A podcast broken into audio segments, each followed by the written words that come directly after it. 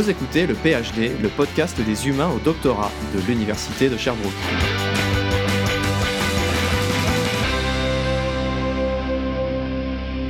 Le parcours doctoral, cette grande et longue démarche personnelle que l'on entame souvent à l'aveuglette, sans trop savoir où cela nous mènera exactement.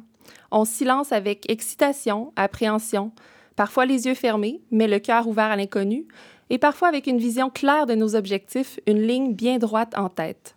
Mais toute personne doctorante se rend bien vite à l'évidence, il n'y a rien de moins linéaire qu'un parcours doctoral. Et qui de mieux placé pour en parler qu'un étudiant au doctorat qui achève tout juste cette imposante étape de vie, qui vient de soutenir en quelques maigres trois heures plusieurs années d'un travail de recherche produit à la sueur de son front.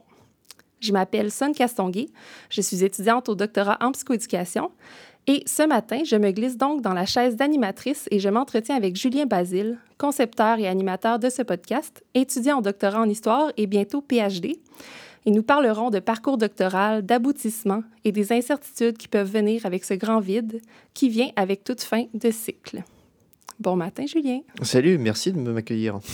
comment vas-tu ce matin? Mais écoute, ça va pas mal. Oui, et comment on se sent d'être dans la chaise de l'interviewer ce matin? C'est pas, pas si intimidant, en fait. Ça va. Ça va. Ouais, c'est plaisant. Et, euh, et comment, euh, comment se passent tes dernières euh, semaines? Parce que, bon, tu as soutenu ton, ta thèse récemment. Mm-hmm. Comment est-ce que se passe ce brouhaha ou cette cette fin de cycle finalement pour toi? Ouais, je, ne sais pas si on, si on peut dire que je suis docteur déjà, parce que techniquement, bah, j'ai fait ma soutenance et puis on m'a dit bravo, docteur. Après, j'ai encore quand même un manuscrit à rendre, donc j'ai pas encore mon attestation de fin d'études, donc euh, bah, c'est quasiment bon, quoi. Mais c'est euh, bon. Il y, a encore, encore un petit truc à faire. Mais euh, comment je me sens? Bah, Ça va. En fait, ça change à la fois beaucoup de choses et en même temps rien du tout, parce que bah, c'est pas si différent d'il y a deux mois. Mais en même temps, c'est radicalement différent d'il y a deux mois, parce que j'ai plus le même grade.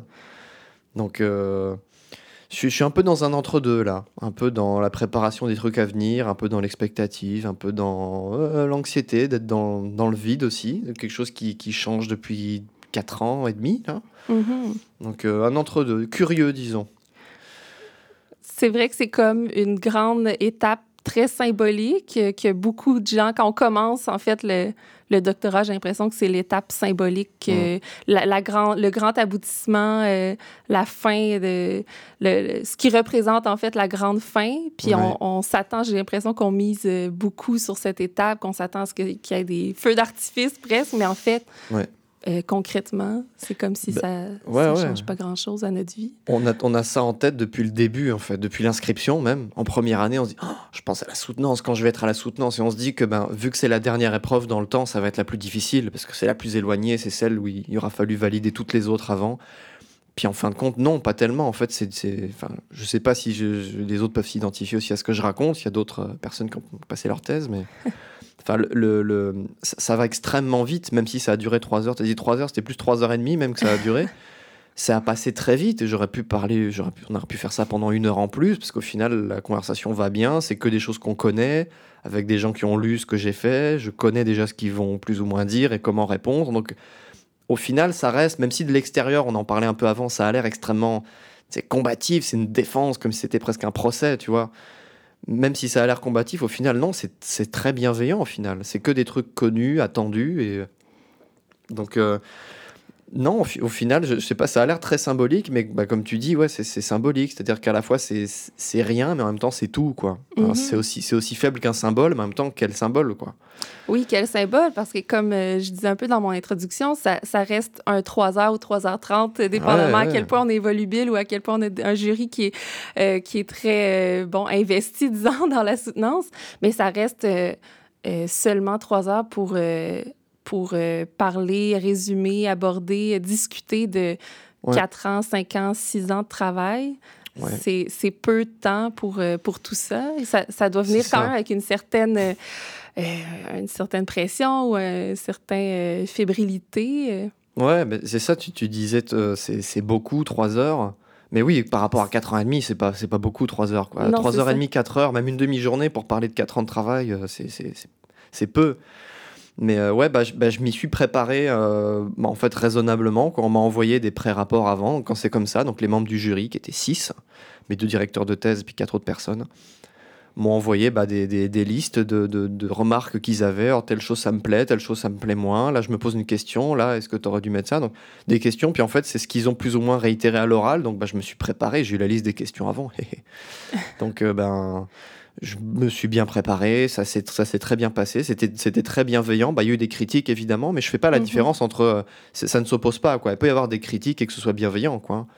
Mais euh, à l'inverse, il peut y avoir des compliments qui sont juste euh, passifs-agressifs et un peu malveillants. Quoi. ça n'empêche pas l'autre. Mais c'était très bienveillant, c'était très stimulant, c'était vraiment intéressant, même pour les gens qui ont écouté, parce qu'il y en a eu, c'était public, hein, comme les ouais. de thèse. Apparemment, c'était intéressant. Apparemment, j'ai été plutôt compréhensible. J'ai pas fait des réponses de 15 bandes de long. Donc, euh, c'est bien, quoi. Moi, je suis content de ce truc-là. C'était vraiment très plaisant. Donc, il n'y a pas eu de surprise ou de, de moments plus. Euh... Pas de grosses surprises, non. Plus difficiles? Non, pas vraiment. Non, non. Ouais, mais tant mieux. Génial. Puis euh, donc, je, je, sens que pour toi, ça a été quand même une belle expérience de, pour conclure, conclure quand même cette, cette grande étape. Ouais, ouais. mais, mais quand, quand, je me retourne vers le reste du doctorat, c'est vrai que je me dis que je l'ai eu quand même bonne. C'est un truc que j'ai quand même pas arrêté de dire, je pense, depuis euh, tous les autres épisodes. C'est que voilà, je sais pas si ma situation est représentative, mais moi, je trouve que je l'ai eu quand même bonne. En co-tutelle, co-tutelle qui s'est bien passé, deux directions de thèse, donc deux directeurs de thèse, les deux, avec les deux personnes, ça s'est bien passé. Euh, j'ai pas eu trop, j'ai pas eu de retard dans ce que j'ai fait, j'ai pas eu de grosses. Euh, bon, il y a eu la vie qui s'en est mêlée évidemment, mais j'ai pas eu de grosse phase de déprime, de remise en question, de j'ai pas eu à travailler euh, 40 heures semaine euh, sur autre chose que de la thèse ou de la recherche ou de l'enseignement, ouais. donc pas de trucs très loin non plus de gros gros problèmes de santé. Enfin, tout s'est quand même relativement bien passé. Quoi. Bah, il y a eu des imprévus, il y a eu des choses inattendues, mais ouais. globalement, je l'ai eu bonne. Quoi. Je suis quand même content que ça soit bien passé. Parce que vraiment, enfin, c'est un truc sur lequel je balisais en première année, c'est que j'entendais que des histoires d'horreur sur euh, ça a mal se passé, puis au, au, au, bout du milieu du parcours, tu vas te poser des questions. Puis je me disais déjà que c'était pas bien de se poser des questions, ce dont on ouais. avait parlé. Hein. Ouais. Il faut pas se poser de questions, tu vois, il faut traverser les 3 ans, les 4 ans. Au début, je comptais faire ça en 3 ans. Bon. Okay. Mais... Euh, au final, non, tout s'est bien passé, relativement. Hein. Mais là, je trouve ça intéressant que tu parles, euh, tu, tu, viens de résumer en une minute ton parcours, mais j'aimerais. je pense que c'est un peu le but. Esprit de, de... synthèse. Hein? Oui, c'est ça, mais bravo pour euh, quand même euh, ce, ce, bel esprit de synthèse. Donc, je comprends que ça s'est quand même bien passé, mais euh, je pense que ce matin, tu avais envie de, de, de, de t'asseoir dans ce siège-là pour qu'on puisse parler aussi un peu de ton parcours? Moi, je suis curieuse. On t'a entendu beaucoup dans les podcasts pour euh, à, à, te, à, te, demander, à questionner, à, à, explorer un peu le, la genèse de ce qui a amené certains à entrer en recherche. Euh, moi, je connais pas grand-chose, en fait, de, de, toi, à part le fait que tu as fait un doctorat en histoire. C'est vrai. Euh, qui a duré quatre ans et que tu viens de soutenir. Mais euh, je dirais, qu'est-ce qui t'a amené euh, peut-être non seulement au doctorat, mais à la recherche au tout début? Qu'est-ce qui t'a interpellé par la recherche? Il euh, y, y, a eu plusieurs choses. Il bah, y a eu un peu ce, cet effet euh, d'emballement qui fait que bah, quand tu termines, un peu une escalade d'engagement, tu vois, si, quand tu termines un programme, tu dis, bon, bah, la suite, ce serait quoi après la licence, donc dans le système français, le bac Après la licence, bon, bah, il y a le master. Bon, bah, ouais, je pourrais faire un master. Puis après le master, il y a quoi? Il y a le doc. Oh, est-ce que je fais un doc? Ouais, donc il y, a eu un petit peu de ça aussi, de se dire, les études, j'aime ça, puis j'ai pas envie d'arrêter les études. Et ben, l'étape suivante pour continuer de faire des études, bah, c'est de faire des études en recherche, mmh. parce qu'arrivé à un moment, voilà, tu arrives en maîtrise, ça commence déjà à être pas mal de la recherche, puis en doctorat, c'est carrément ça, tu produis de la connaissance. Quoi. Mais j'ai à la fois pas voulu arrêter, puis de plus en plus, ça m'a plu de plus en plus ce que j'ai vu de ce qu'était la recherche, parce que la grande différence que j'avais entre mes cours d'histoire, j'ai fait que des études d'histoire jusqu'au doctorat en tout cas. J'ai fait une licence d'histoire, une master d'histoire et puis un doc en histoire. Et en sciences de l'information et de la communication, le doc. Mais en tout cas, le reste, j'ai fait que des études d'histoire. Et j'ai eu à la base que des leçons d'histoire avec bah, les dates, les événements, les grandes périodes, les grands hommes, les batailles, etc. Donc vraiment l'histoire assez classique. Arrivé à l'université, je me suis rendu compte qu'on pouvait aussi découper en thèmes. Donc j'ai eu une histoire du terrorisme par exemple, mais euh, c'était le thème du cours, et puis ça allait de l'Antiquité, Moyen-Âge, époque moderne, et puis contemporaine. Tiens donc, on peut faire ça aussi, oui oui. Puis j'ai appris qu'il y avait de l'histoire culturelle, de l'histoire sociale, de l'histoire économique. C'est beaucoup plus avec euh, des maths, des systèmes économiques et tout euh, l'histoire politique. Mais j'ai appris qu'il y avait plein, plein, plein de facettes finalement dans l'histoire. Et puis, comme les profs à qui je parlais, c'était des enseignants-chercheurs, ils me parlaient aussi du fait que ben, ce qu'ils me racontaient là, c'était pas juste un programme qu'on leur avait demandé de m'enseigner, c'est des trucs qu'eux-mêmes avaient trouvé. Mhm. Et qu'eux-mêmes avaient trouvé pas loin, bah, dans les archives municipales de la ville où se trouvait l'université où j'étudiais. Puis on m'a dit, euh, ah oui, oui, regardez, il y a cet endroit-là. Euh, Puis j'ai découvert ça, c'est de l'histoire locale de Metz. Je viens de Metz, en Lorraine, en France. Euh, apparemment, voilà, je me dis, tiens, on peut faire de la recherche, on peut apprendre des choses, dire que ce savoir qu'on m'apprenait, qui m'intéressait, mais en fait, il est issu de pas loin, quoi. C'est produit, c'est fait, c'est fait maison, c'est fait sur place, quoi. C'est ça qui est, qui est intéressant, quoi. Et au et à mesure du temps, on me montrait même, il y avait un cours, je me rappelle, d'initiation à la recherche en histoire, euh, d'initiation au travail en archives, et on me montrait des documents. Donc il y avait le gars avait scanné, il avait dit bah regardez, voilà, je vous ai montré, je vous montre ce document là, qui est un document qu'on peut trouver. Vous pouvez aller le consulter, ce truc là, un bout de papier qui était sur lequel on avait écrit il y a 200 ans, tu vois. Et on me montrait ça. Je dis ah ouais, c'est pas loin ce truc là, on peut aller le voir. Oui oui, on peut aller le voir. Et puis moi je travaille là-dessus sur un truc et les archives étaient à peu près à je sais pas 10 allez 15 minutes à pied en marchant lentement de l'université quoi. Il dit on peut aller là, on se fait une carte de lecteur, tu vas faire tes recherches là-bas. Et plus je commençais à voir ça de l'histoire, plus je me disais, tiens, c'est cool, ouais, je, je ferais bien ça. Je ferais bien ça, a l'air intéressant d'aller voir ça. Et puis bah, j'ai fait ça à la maîtrise après. Bah, en maîtrise, je bossais sur complètement autre chose qu'aujourd'hui, mais j'ai commencé la recherche euh, en me lançant à la maîtrise et je m'y suis lancé pour ces, pour ces questions-là. quoi. Parce que je voyais ce qu'il y avait de l'autre côté, je me dis, j'ai envie d'y aller aussi, j'ai envie d'aller voir. OK. Donc, c'est vraiment par un, vraiment un une pure euh, intérêt, passion qui, qui, est venue par la recherche en l'expérimentant carrément sur le terrain. Ouais, bah, je te dis, il y avait un peu d'engagement aussi. C'est-à-dire qu'il y a quand même un truc qu'il faut pas... Euh, je veux dire, oui, tout le monde en a l'intérêt, sans doute de la recherche, c'est intéressant. Il y a aussi le côté, il faut quand même le reconnaître que dans le contexte où on est aujourd'hui, enfin moi à l'époque c'était 2015-2016, ça n'a pas vraiment changé, c'est que continuer des études, c'est aussi une très bonne excuse pour ne pas aller sur le marché du travail. oui. Voilà. Et moi, je me dis, quitte à y aller sur le marché du travail, je vais y aller avec des diplômes. Quoi. Je vais vraiment Mhm. me mettre le plus de, De papier temps de côté. possible. Voilà. Il se trouvait qu'à l'époque, ben, j'avais déjà euh, suffisamment d'argent. Je pouvais me permettre financièrement de faire des études. C'est pas le cas de tout le monde. En France, en plus, c'est pas cher les études dans le Mhm. système public. Enfin, pour l'équivalent de, euh, allez, une année universitaire entière, c'est 500 dollars, quoi. Ouais. Grosso modo, quoi. Je, je payais, je crois, 300 euros, 350 Ah euros ouais. pour une année, quoi. Donc, euh, pour euh, 1500 dollars, tu fais euh, trois ans d'études, quoi. Tu as, Mhm. une, une licence, un bac. Pour l'équivalent d'une session ici. Voilà, quoi. Ouais. Puis moi, en doctorat, j'ai payé des sommes que j'ai pas payées en France. Mais c'est autre chose, quoi, en tout cas. Donc moi, pour plein de raisons aussi qui sont bah, très euh, contextuelles au, au pays dans lequel j'étais, j'ai fait des études, quoi. Et puis j'étais sur place, puis c'est l'université de la ville dans laquelle j'étais. Puis j'avais déjà commencé ici, donc j'ai continué là-bas. Je connaissais les lieux, je connaissais les profs, je connaissais les cours, je connaissais ce qui était proposé là-bas. Euh, et puis j'avais l'intérêt et les moyens de continuer ça. Donc il y a aussi un peu un effet d'emballement, mais c'est un bon emballement, quoi. C'était une habitude qui me... Mhm. Si tu veux, j'a- j'allais pas changer totalement de parcours et de ville et d'université si je me disais, bah, ça me plaît, donc je continue, quoi. C'était une- suffisant en soi comme raison. Oui, mais je pense que ça revient vraiment souvent. euh, tu l'as bien dit, il faut pas. euh, faut pas le nier qu'il y a une, une ligne directrice, une, Mhm. une voie qui est pavée souvent dans les études. On commence, puis il y a comme un engrenage qui se crée de ben, je suis au baccalauréat, j'ai des belles opportunités. Il y a aussi tout le contexte d'opportunité qui est là, puis de, de facilité. C'est un monde qu'on connaît. Le, marché du travail, c'est Ouais. souvent l'inconnu. Puis plus on avance dans des études supérieures, mais plus on est dans, dans du terrain connu, dans lequel on est bien, dans lequel on, on baigne euh, comme un poisson dans l'eau. Puis finalement, c'est ça, j'ai l'impression que ça peut être un gros élément euh, euh, facilitateur et, euh, et motivant de poursuivre vos études, Mhm. cet engrenage ces, ces opportunités, ce terrain connu, finalement? A- c'est- des accidents et des questions de contexte. Des fois, on a tendance à romancer Ah, j'ai toujours su que je voulais faire de la recherche. Mais non, c'est pas ça. hein. C'est qu'il y a des choses qui se sont présentées, il y a eu des accidents. J'ai été à cet endroit-là, à ce moment-là. Euh, euh, moi, le fait que j'ai fait ma thèse, c'était aussi. Enfin, en, en doctorat, là, donc je suis en co-tutelle à l'université, là où j'ai fait mes études d'histoire à la base. Maintenant, je suis inscrit en sciences de l'information et de la communication là-bas. Mais peut-être que je l'aurais jamais fait si j'avais pas rencontré mon directeur de thèse de là-bas. Peut-être que ça aurait pas été le cas si bah, le département d'histoire n'était pas pile de l'autre côté du couloir que le département de sciences d'information et de la communication. Mhm. Et puis euh, voilà, si j'avais jamais appris que ce gars-là existait, je l'aurais pas euh, invité, j'aurais pas discuté avec lui. Enfin voilà, c'est- aussi des hasards. Hein. C'est pas que des, des grands plans et des grands schémas. Oui, je savais que je m'enlignais pour 4 ans. Enfin, ça s'est fait au bout d'un moment. J'ai eu des raisons, mais qui étaient peut-être pas les mêmes. Mais il y a aussi voilà des, des accidents, une part un peu d'aléatoire.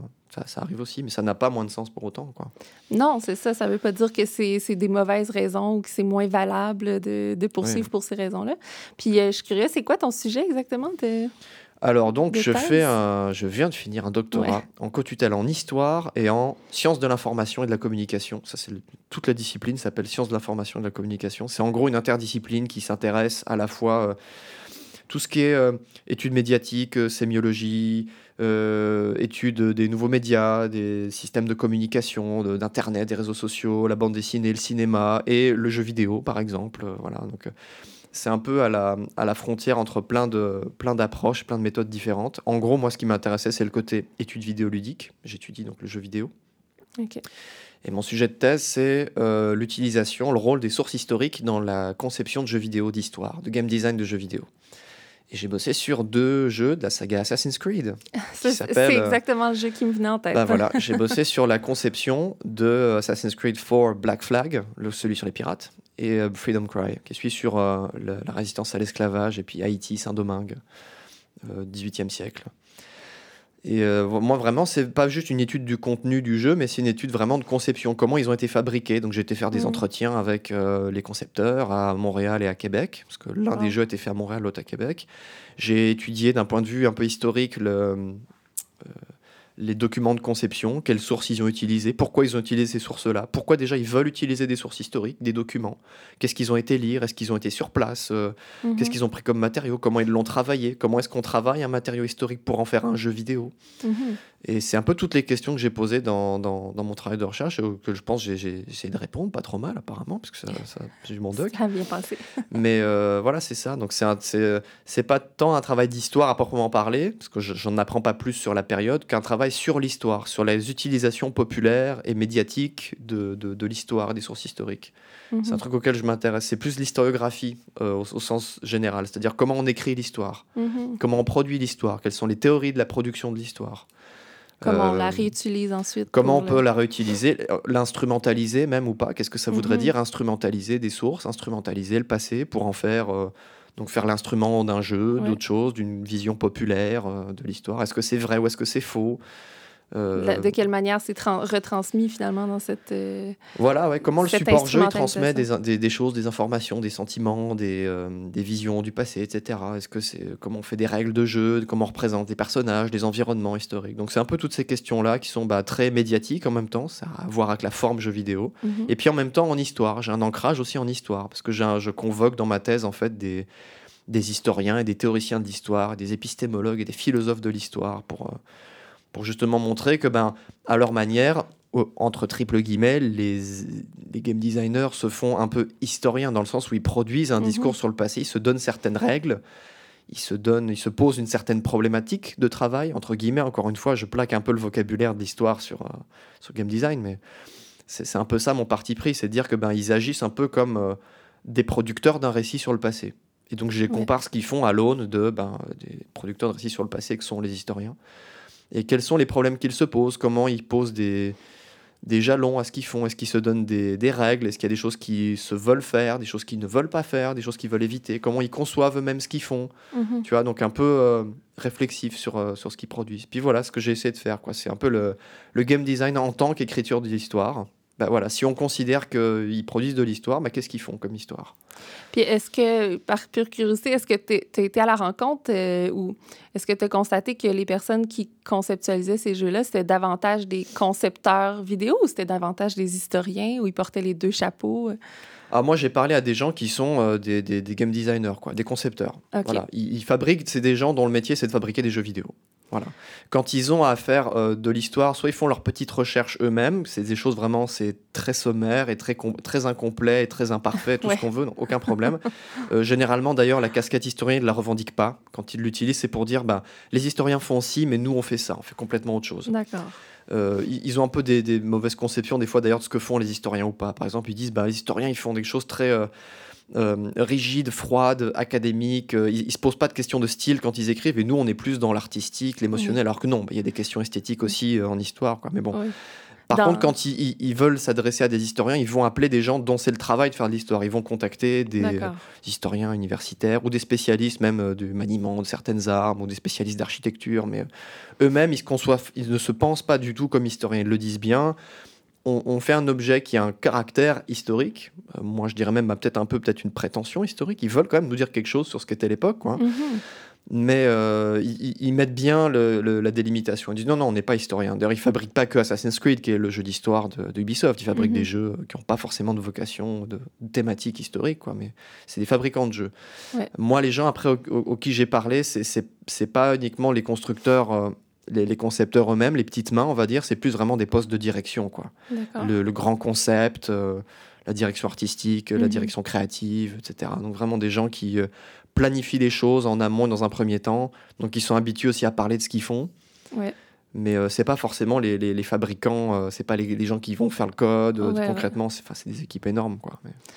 Puis euh, ben, j'aimerais explorer davantage un peu ton, ton projet de thèse ou que tout ce qui tout, tout ce dont tu as été à la rencontre et qu'est-ce que je m'intéresse à comment tu as vu ça un peu, d'aller à la rencontre de ces gens-là, de, autant des directeurs, puis de, cette manière de conceptualiser des jeux vidéo. Mais avant, euh, depuis tantôt, ce qui me vient en tête, c'est est-ce que toi-même, tu es un joueur de jeux vidéo? Euh, qu'est-ce qui qu'est-ce qui t'a amené à, t'intéresser à ce point-là aux jeux vidéo? C'est quand même un monde euh, très particulier. Moi, je m'y connais très peu, j'y joue pas, mais je sais que quand on s'intéresse à ça, les gens qui, soit qui y jouent, qui s'intéressent, ça peut vraiment devenir, c'est souvent des, des, grandes passions. Il y a Qu'est-ce qui a été la motivation, le sens pour toi d'explorer euh, en tant qu'historien et peut-être en hmm. tant que, joueur aussi? Bah, joueur, oui, je l'ai beaucoup été, mais on est nombreux dans ce cas-là. Hein. On, est, quand même nombreux à jouer aux jeux vidéo après.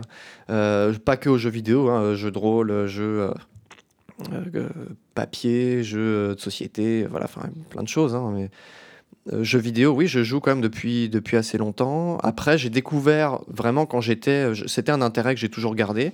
Mais j'ai quand même découvert quand moi j'étais à l'université qu'il y avait de la recherche universitaire sur le jeu vidéo. Bah, ça m'a ça m'a étonné un peu, mais en même temps pas tellement. Je me dis après tout, s'il y a de la recherche sur tout, pourquoi il n'y aurait pas aussi S'il y en a sur le cinéma et la littérature et le sport et le théâtre et machin, bah, pourquoi n'y en aurait-il pas sur le jeu vidéo Et j'ai découvert bah, que justement dans le département sciences de l'information et de la communication, il y avait un chercheur dont la spécialité c'était d'étudier le jeu vidéo. quoi. Sébastien Janvaux, pour ne pas le nommer, qui est mon co-directeur de thèse en France. Et euh, je l'avais invité, justement, j'avais regardé un peu ce qu'il faisait. Je dit, c'est vachement intéressant. Il avait une chaîne YouTube, qu'il a toujours. Théorie des jeux vidéo, au pluriel, théorie. Et euh, je l'avais invité à l'époque parce que j'étais en, histoire et puis euh, je commençais à m'intéresser à des questions justement un peu d'historiographie, de comment on écrit l'histoire, euh, comment on l'écrit bien, comment on l'écrit mal aussi, comment on l'utilise, comment on la détourne, comment on l'instrumentalise, comment ça se produit concrètement, comment les historiens et historiennes travaillent dans l'atelier. Donc vraiment des questions de production. Et à côté de ça, je m'intéressais à comment l'histoire était représentée bah, dans les films, dans les séries, dans euh, les jeux de société, les jeux vidéo. Mhm. Et j'avais invité donc ce, ce, gars-là à venir euh, parler dans un café histoire. On organisait des cafés histoire, euh, petite réunion comme ça, où on parlait de sujets à caractère historique, en lien avec l'actualité ou autre, dans l'association d'histoire à l'université. Et donc il était venu, nous a fait sa présentation sur bah, l'histoire dans le jeu vidéo. J'avais compris vraiment que il abordait le jeu vidéo d'un point de vue que moi, je m'étais pas forcément figuré qu'il existait avant. C'était le jeu vidéo comme forme d'expression, comme un langage. Et effectivement, comme n'importe mmh. quelle autre forme d'expression, bah, il y a des genres, il y a des classiques, il y a des auteurs, il y a des, théories sur euh, la réception et l'émission de, de, jeux vidéo, euh, des, des, considérations un peu plus structurelles. Qu'est-ce qu'il y a dans un jeu? Qu'est-ce que c'est qu'un level, un niveau? Qu'est-ce que c'est que mmh. la jouabilité? Qu'est-ce que c'est que tel ou tel aspect? Qu'est-ce qu'on attend d'un jeu? Qu'est-ce que c'est qu'un jeu déjà par rapport à n'importe quelle autre forme Est-ce que c'est juste une forme, un jeu? Est-ce que c'est une attitude, l'attitude ludique? Est-ce que c'est une... tous ces questionnements-là qu'il a amené à ce moment-là, gros cours d'introduction finalement sur les études du jeu, euh, ça m'a vraiment passionné. J'ai tout de suite vu des ponts avec euh, comment on écrit via cette forme-là, comment on écrit quelque chose quand on conçoit un jeu finalement, quand on propose un jeu, quand on élabore une structure de jeu. Et puis comment on écrit les choses quand on veut écrire de l'histoire, qu'on va aussi bah, mettre des personnages, de la narration, on va aussi euh, proposer un certain récit dans lequel le lecteur va devoir, euh, va devoir traverser. Mais tiens, je me dis, dans le jeu, justement, ce récit peut le traverser de manière différente, etc. Il y a peut-être une part d'interaction plus importante dans le jeu qu'il y a dans l'histoire, ou dans l'histoire, on raconte quelque chose qui est terminé, qui est acté, qui est fini. Mhm. On raconte une histoire qui s'est déroulée, alors que, bah, tiens, dans le jeu, au contraire, on, on, raconte quelque chose voilà, qui, qui, qui, où tout n'est pas joué, finalement. Quoi. Mhm. Donc je me dis, tiens, comment on peut faire dialoguer les deux? C'est vachement intéressant. Et j'ai commencé déjà à cette époque-là, c'était en 2014-2015 à, discuter avec Sébastien et lui dire tiens, bah, peut-être moi j'aimerais bien faire une thèse sur le sujet. Et puis euh, je ferais bien une thèse justement avec le lien à l'histoire, quoi. Et le lien à l'histoire, en fait, il s'est fait après parce que ben, il m'a dit pour faire une thèse, ok, mais il faut que tu sois financé parce que si t'es pas financé, euh, j'ai peur que tu abandonnes en, cours de Mhm. route, quoi. Je dis ok, comment on fait pour se faire financer? Il me dit bah par exemple, tu peux demander, euh, peux candidater, c'est un concours pour avoir un contrat doctoral, c'est-à-dire un contrat de recherche qui dure trois ans en France. Tu as des missions d'enseignement et autres, mais surtout tu es payé à temps plein pour faire une thèse et euh, tu rends une thèse à la fin, quoi. Qui n'est pas nécessairement l'équivalent d'une bourse, mais qui est vraiment comme euh, C'est une si bourse de, de 4 ans, quoi. Ouais, ouais, un- un- c'est un contrat de un travail. contrat de travail. Voilà, j'étais payé à temps plein. Et puis, tu as des missions. euh, voilà, c'est, j'étais euh, euh, doctorant contractuel chargé d'enseignement. J'avais un petit cours que je donnais, et puis euh, je faisais des, une petite mission de recherche dans le labo, et puis je- j'étais payé pour faire ma thèse. Et on me dit, bah, pour avoir ça, il faut que tu euh, fasses un dossier, il y a une soutenance, il y a un oral déjà. Enfin, tu vois, je fais des Ça soutenances depuis commence longtemps. par- Ouais, ouais. Ton parcours a commencé par une soutenance et a Ouais, fini par une ça. C'était, c'était l'enfer. Puis en plus, à, à cette époque, j'habitais pas à Metz, j'habitais à Clermont-Ferrand, donc c'était à 4 heures de route en voiture. Le soir même, je, je jouais une pièce de théâtre à Clermont-Ferrand, mais je faisais dans un club de théâtre. Donc j'ai joué pièce de théâtre. euh, ma mère était venue me chercher en voiture. Euh, J'étais rentré, donc ça finissait à 20h, 21h. Je rentrais en voiture, je suis arrivé à minuit, 1h du matin en- à Metz. Et le lendemain matin, à 7h, j'avais mon oral de. Donc une autre représentation. Ouais. J'avais ça le lendemain pour le, le- le contrat doctoral. Quand j'y pense, c'est fou. Et, euh, mais pour, pour vendre le contrat doctoral, il fallait que je dise que j'allais demander une co-tutelle de thèse, c'est-à-dire une co-tutelle internationale entre deux pays. Et quand j'avais cherché ben, histoire, jeux vidéo, Assassin's Creed, recherche, j'étais tombé sur Jean-Pierre Le Glonec à l'université de Sherbrooke, là où je, je me trouve présentement. Ouais. Et je lui ai écrit sans, sans trop y croire. Je me suis dit, bah, ça, ça t'intéresserait, j'aimerais bien faire une thèse. Puis dès le début, il me dit, ouais, ok, faisons ça. Wow. Tu me recontactes quand tu as ton contrat doctoral ou autre. J'ai dit, ok, donc j'ai vendu ce projet-là au contrat doctoral. Je l'ai décroché, c'est un concours, donc je suis arrivé dans les, dans les places euh, qu'il fallait. Et puis, euh, et j'ai, voilà, quoi. Après, il m'a dit, ok, ah, au fait, euh, comme tu fais une co-tutelle, ce sera pas juste à distance, il faut que tu viennes un an au Québec. D'accord. Et ça fait euh, trois ans et demi que je suis venu un an, puis euh, je suis encore là. Que l'année s'est étirée, s'est étirée. Voilà. Et donc, euh, l'histoire d'origine, c'est ça, quoi. C'est que j'ai appris Ouais. que, ouais, il y avait le jeu vidéo, il y avait cet Mhm. intérêt-là, qui s'est mêlé à un autre intérêt en histoire que j'avais déjà. Puis j'ai fait un truc, j'ai construit un truc entre les deux, quoi, qui, s'est, qui a donné ça.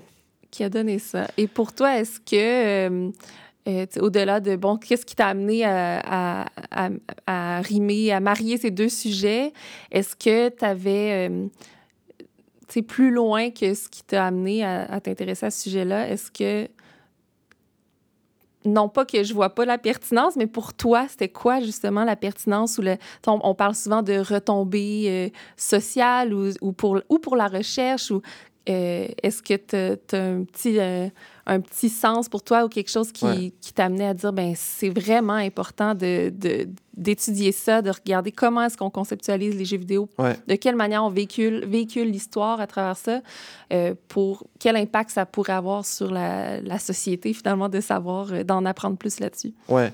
Eh ben là, en l'occurrence, je pense que c'est là que je vais pouvoir mettre une anecdote vraiment qui m'a, euh, tu sais, des moments eureka qui m'ont vraiment traversé l'esprit. Ça, c'est un vrai truc pour le coup. Enfin, je l'ai pas préparé, je promets.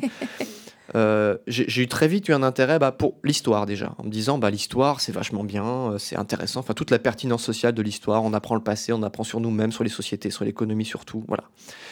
Mais euh, il y a certaines phrases dans les cours justement bah, d'historiographie que j'ai eu à l'université qui m'ont vraiment traversé l'esprit, mais qui m'ont vraiment choqué. Il y en a une notamment où bah, on a un, professeur d'histoire qui a commencé un moment à nous parler de, bah, de ses sources historiques, de travaux. Et à un moment, il nous parle d'un bouquin qui était un bouquin vraiment, je ne sais plus exactement lequel c'est d'ailleurs, un peu euh, populaire, pseudo-historique, histoire pop, pas très bien fait, un peu caricatural. Et il nous disait, mais il faut s'y intéresser à ça. Il faut s'y intéresser quand on est historien, parce qu'il dit, nous, nous faisons la connaissance historique, mais ces gens-là, ils font l'opinion historique. Et je me disais, mais, mais bon, mais bon sang, c'est bien sûr, quoi. C'est- vrai, quoi. Le, si tu as à cœur, tu sais, les- Mhm. si tu veux, la vérité en histoire, la vérité n'a pas le pouvoir d'être évidente, tu vois. Il n'y a pas de force intrinsèque de la vérité. C'est pas parce qu'un historien va parler et parler de son travail que ça va être euh, repris par tout le monde, etc. Non, il y a des idées qui sont très, euh, euh, très savoureuses et très plaisantes, mais qui sont aussi très caricaturales et très fausses. Il n'y a pas de pouvoir, Mhm. mais c'est une évidence quand on le dit comme ça, hein. Bah, encore plus aujourd'hui avec euh, les phénomènes de désinformation et autres. Ouais. Mais, mais tu sais, tu veux, quand, quand, t'es- quand tu commences des études, tu te dis, bah oui, c'est évident, tout ce qu'on me raconte, c'est évident que c'est d'une qualité, euh, Mhm. d'une rigueur supérieure. Mais non, ce n'est pas évident. Et au bout d'un moment, quand je commençais à, comparer bah, à, combien de, à combien de tirages ça sort, c'est concrètement, niveau intendance pratique, à combien de tirages ça sort les bouquins d'historiens, les très bons bouquins des historiens de mon département, 200 copies, 1000 euh, copies, et si vraiment c'est un best-seller, euh, peut-être quelques milliers, tu vois. Assassin's Creed, je crois qu'ils en sont à 150 millions de copies. Je me dis, bon ben voilà, c'est-à-dire, si, si je suis historien et si je m'intéresse à qu'est-ce que les gens savent du passé et de l'histoire, il faut aussi que je m'intéresse à ça, au moins un peu. quoi. Mm-hmm. Je pense qu'il y, a une urgence à essayer de comprendre ça. Comment ça s'est produit? Les gens apprennent de la Révolution française, parce que beaucoup auront joué à Assassin's Creed Unity, qui sur la Révolution française. Je doute pas qu'ils aient peut-être aussi certains lu des bouquins d'histoire, suivi des cours, etc. Mais le jeu va leur donner autre chose, va leur proposer autre chose. Donc maintenant, la grande question, la grande angoisse des historiens, c'est bah, qu'est-ce qu'on fait, nous? Est-ce qu'on condamne ces mhm. trucs-là? Est-ce qu'on les démonte? Est-ce qu'on dit qu'il y a eux et il y a nous et c'est pas la même chose? Est-ce qu'on dit que non, non, on est une grande famille et puis on fait tous les choses qui se valent plus ou moins, etc. Et puis après tout, c'est à peu près pareil parce que ils font du style, nous aussi on fait du style, euh, on a des formules un peu poétiques, artistiques eux aussi, ou au contraire, est-ce que non, non, nous on fait de la science, S majuscule, eux c'est tout sauf ça. Mm-hmm. Est-ce qu'il y a un entre-deux? Est-ce qu'il y a des zones dans lesquelles, tu vois? Et c'est ça qui m'a intéressé, c'est de me dire, moi je vais aller voir ce que eux ils font, tu vois. Euh, l'histoire, c'est ce que font les historiens, ok. Euh, mais que font les game designers? Qu'est-ce qu'ils font? Qu'est-ce qu'ils prétendent faire? Qu'est-ce qu'ils croient faire? Qu'est-ce qu'ils font concrètement aussi dans l'atelier? Des, des choses qu'on ne voit pas. C'est euh, pour ça que j'ai voulu faire une étude de conception. Il y a plein de choses dont ils ne se souviennent pas ou dont eux-mêmes n'ont pas conscience, qu'ils n'ont pas conscience de faire. Donc, euh, mhm. Je me suis dit, ok, la, connaissance historique, je vois ce que c'est. Maintenant, j'ai une bonne notion de ce que c'est, mais comment après c'est rendu convaincant? Comment, comment un jeu, un film, un roman historique, une série historique, un, Comment tout ça, après, s'est rendu convaincant? Qu'est-ce qu'il y a d'historique là-dedans? Euh, Est-ce que c'est réaliste ou pas? Est-ce que c'est exact ou pas? Ce qui n'est pas la même mhm. chose. Est-ce que c'est authentique ou pas? Est-ce que c'est historique ou pas? Enfin, tu vois, c'est des questionnements qui me qui m'ont tout de suite interpellé. C'est d'une tendance plus générale à me dire j'ai envie de soulever le capot, regarder comment les trucs sont fabriqués. L'histoire, je vois à peu près, l'histoire académique, je vois comment c'est fabriqué, plus ou moins. Plutôt plus que moi maintenant, je commence à avoir euh, quelques, quelques bonnes bases. Ouais. Mais euh, ces productions populaires, là, ces gens-là, qu'est-ce qu'ils font? Mhm. Et c'est quelque chose qui m'a, bah, par leur ampleur, par leur pertinence sociale, enfin voilà, encore une fois, j'ai regardé combien, de, combien ça brasse en quantité, combien de gens rentrent au contact de ces choses-là, même des fois c'est leur premier, leur, des fois leur principal contact avec l'histoire. C'est ça, c'est que la discipline historique, c'est peut-être pas le moyen principal par lequel les gens consomment du passé, quoi, ou des récits mhm. sur le passé. Ils vont dans des musées, ils vont visiter, des, ils vont parler à leurs grands-parents s'ils ont fait la guerre, ou d'autres amis, tu vois. Ou, ils vont euh, ils collectionnent des objets anciens, ils vont regarder la télé et lire des films et des romans et des séries. Ils vont euh, en pèlerinage sur des sites historiques, tu vois. Mhm. Ils consomment du passé de plein de manières. C'est pas, c'est pas juste ils font des études d'histoire et tout le reste ça vaut rien. Il faut prendre acte du fait qu'il y a plein plein de manières de entre guillemets consommer du passé et des récits sur le passé, mhm. quoi. Mais du moment qu'on sort des bancs d'école, ou est-ce que bon euh, ici au Québec au secondaire on a quelques cours d'histoire pour certains, au cégep aussi, vont prendre quelques cours d'histoire, mais ça se limite à ça. Mais en fait, le, contact qu'on a le plus fréquemment avec l'histoire, c'est justement à travers toutes sortes de médiums et, et de médias culturels, euh, historiques, les voyages, les jeux, euh, les, livres. Et c'est vrai que c'est rarement euh, des médiums qui sont exclusivement historiques ou, qui se mhm. disent des médiums d'histoire, littéralement. C'est souvent par, par le biais de, c'est ça, de, de musique, d'art, de, de, cinéma, de jeu. Euh, est-ce que tu, considères, parce que je, t'entends, puis c'est comme si, en fait, parce que les jeunes sont de plus en plus exposés euh, à, ce genre d'histoire-là de prime abord ou, ou majoritairement. Euh, donc, ça a un impact sur comment est-ce qu'on voit l'histoire, comment est-ce qu'on l'interprète, comment est-ce qu'on la connaît, comment on l'apprend? Est-ce que tu considères qu'il y a une grande responsabilité, finalement, qui repose entre les mains de tous ces concepteurs, de tous ces euh, réalisateurs, de ces musiciens, de, de ceux qui interprètent à leur saveur, à leur, euh, mmh. euh, à leur vision l'histoire bah, si, tu veux, j'entends très bien ce qu'ils me disent quand ils disent non, non, nous, de toute façon, on veut pas faire de l'histoire, on n'en a pas l'intention, on, on, veut respecter notre matériau. Tu vois, j'entends bien ce qu'ils disent qu'ils n'ont pas cette prérogative et ce devoir et ce machin. Mais d'un autre côté, au-delà de ce qu'ils disent, il y a quand même des choses qu'ils font au-delà des discours. Bah, ils représentent quand même la Révolution française. Quoi. Alors qu'ils n'en aient pas l'intention, qu'ils n'ont pas besoin. Ok, très bien, mais moi je vois au bout d'un moment ce qui est. Euh, moi, quand je joue Assassin's Creed Unity, on me dit quelque chose sur la Révolution française. Euh, peut-être qu'on veut pas dire mal, qu'on veut pas mal faire, qu'on a de bonnes intentions, mais au bout d'un moment, euh, il y a des gens qui vont apprendre des choses, qui vont avoir des représentations sur la Révolution française, sur comment ça s'est passé, sur euh, ce que c'était, ce que ça n'était pas, en jouant à ça. Quoi. Ils ont sans doute conscience que c'est, il y a une part de fiction, mais très bien. Mais où est-ce qu'ils vont mettre la ligne en se disant ça, je comprends que c'est de la fiction et ça, je comprends que c'en est pas? Parce que des fois, on est étonné de savoir que tel aspect était fictionnel ou pas. Moi, j'ai expliqué à des gens que Barbe Noire, il a vraiment existé. On me dit ah mais non, mais c'est pas une légende. Non non, lui c'est pas une légende. Il a apparemment, tu sais, il a vraiment existé quoi. Mais ça, c'est encore une fois, comme il n'y a pas de force intrinsèque de, la vérité, du vrai, il n'est pas aussi aisé que ça de discriminer la fiction du, factuel dans la, dans la fiction historique, dans les œuvres historiques. Quoi. Ça, ça prend une part de connaissance aussi. On se dit, bah, ça, c'est un personnage qui a existé, mais en même temps, il n'a pas vraiment fait ça. Mais là, ils ont réutilisé, tu vois, quelqu'un qui, a des connaissances en histoire qui joue un jeu vidéo, il va pas le consommer de la même manière que quelqu'un qui, est euh, qui, est, ignorant de ces sujets-là. quoi. Hein. Mm-hmm. Et euh, ils ont quand même une responsabilité vis-à-vis de ça, vis-à-vis de ce qu'ils représentent. Et, ils le savent en partie, quand même. Ils se disent, on peut pas, euh, on peut pas faire n'importe quoi, on peut pas ne pas respecter notre matériau, on peut pas se mettre à, euh, dans notre marque à mettre totalement du surnaturel, des zombies, des dragons, des trucs comme ça. Bon, après, ils, font des petites incartades avec des éléments de légende et tout, mais ils se disent quand même, non, nous, on veut quand même rester assez proche de notre matériau, on veut respecter, on veut consulter les historiens. Ils le font plus ou moins. Mais euh, si tu veux, le chemin doit, se faire dans ce sens-là. C'est-à-dire, je pense, euh, aux, gens qui connaissent pas ces sujets-là, tu peux pas leur dire, bah, faites des études d'histoire. De, tu vois. Mhm. Euh, les études d'histoire qu'ils ont fait, ça, ça s'est arrêté au secondaire, éventuellement. La plupart du temps, à moins d'avoir fait une fac d'histoire, tu vois. Mais, mais l'histoire au secondaire et ce qu'on en apprend après à l'université, le savoir critique, ça, c'est quand même des choses assez différentes. Quoi. Tu veux pas demander aux gens, bah, apprendre l'histoire, tu vois. Non, c'est plutôt à ceux qui l'ont appris de se dire, ben, nous aussi, on continue à consommer de la culture populaire, comme tout le monde, comme absolument tout le monde. Et c'est à nous d'aller voir, à dire, tiens, bah moi, regarde, à partir de ce que je connais, je peux te dire que ça s'en est, ça s'en est pas, ça c'est de l'histoire, ça s'en est moins, ça c'est fictionnel, ça ça l'est moins. Euh, ça, ça a un propos derrière. Euh, c'est pas parce que c'est un jeu que ça n'a pas de propos, que ça n'a pas un mhm. parti pris historique, tu vois, historiographique. Il y a plusieurs manières en histoire d'écrire un même sujet. C'est ça aussi l'enjeu de l'historiographie, c'est de faire comprendre qu'on on peut écrire des histoires différentes mhm. du, sur le même objet. Puis ben, ils ont un point de vue. Hein, euh, je veux dire, Ubisoft sur la Révolution française, ils ont un point de vue qui est bah, peut-être dicté par des, des, des peut-être une, idéologie sous-jacente, euh, consciente ou pas, du fait qu'ils ont utilisé certaines sources et pas telles autres, du fait mhm. que ben c'est un jeu, puis le jeu, le jeu vidéo, peut-être que ça te pousse dans certains euh, biais historiographiques. Il y a peut-être peut des périodes dont on peut moins faire le jeu vidéo, tu vois. Euh, euh, on est obligé de mettre beaucoup d'action. On est peut-être obligé de mettre un canal, une incitation à l'action qui est, ça va passer par de la violence, par des, tu vois. Il y a peut-être des choses qu'on est obligé de un peu plus représenter. Il y a peut-être des thèmes qui sont mhm. surreprésentés du fait que l'objet est un jeu vidéo, tu vois. Donc il y a, y a des parties pris derrière qui est important d'élucider. On peut pas juste être naïf en se disant bah c'est qu'un jeu quoi. Peu importe ce qu'il me raconte ou comment il me le raconte. Mhm. on dirait pas ça d'un film ou d'un bouquin. On dirait pas bah c'est qu'un film. Oui mais il y a, peut-être des choses derrière. Il y a des tu vois il y a peut-être des préjugés des intentions qui, qui, qui est important d'élucider. Ça rend pas le truc moins moins agréable à jouer ou à consommer c'est mhm. le comprendre autrement, quoi.